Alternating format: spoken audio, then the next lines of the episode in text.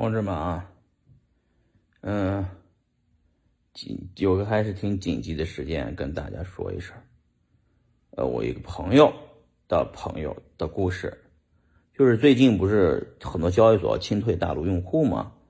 呃，很多用户呢就把交易所里的呃这些币啊，就卖成了这个呃，就是 USDT，然后通过 USDT 的 OTC 兑换。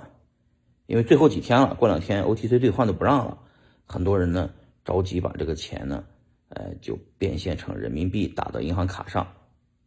有一个哥们儿刚刚啊发生的事儿，有一千万人民币，啊自己的钱炒币挣的，打到了自己银行卡上，结果呢银行卡就被冻结了，然后呃结果公安和银行的答复是，炒币属于非法所得。所以没收，那哥们儿直接懵了，问我们怎么办。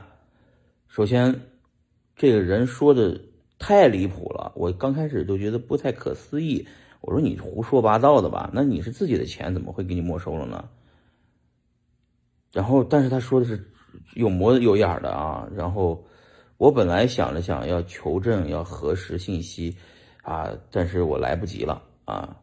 所以我我抛个砖引玉，我想问一，我想问一下，最近有没有这种大额套现啊？把币换成人民币以后，银行卡把你的银行卡里面的钱冻结了的案例啊？这哥们儿可能是，呃，也不算个小户散户，他啊，其实也没多少钱啊，因为一千万人民币也就一百多万美金，哦。一百多万美金，币圈很多人都有，他就是一看交易所不让玩了，就把币就卖了嘛，卖了呢换成人民币，结果变成了所谓的非法所得。我当时惊的是，他那个场外兑换的那笔，那个银行对方的银行，可能是资金有问题，啊，所以呢，他才，呃，把他钱冻结了。但是他给我说，他是说公安说是他。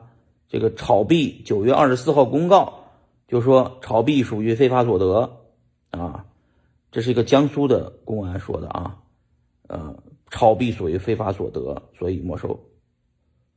我我听完以后我有点懵啊，原来只是，如果这个事真的，那吓人有点啊，所以各位各位，那以后怎么办？我觉得以后。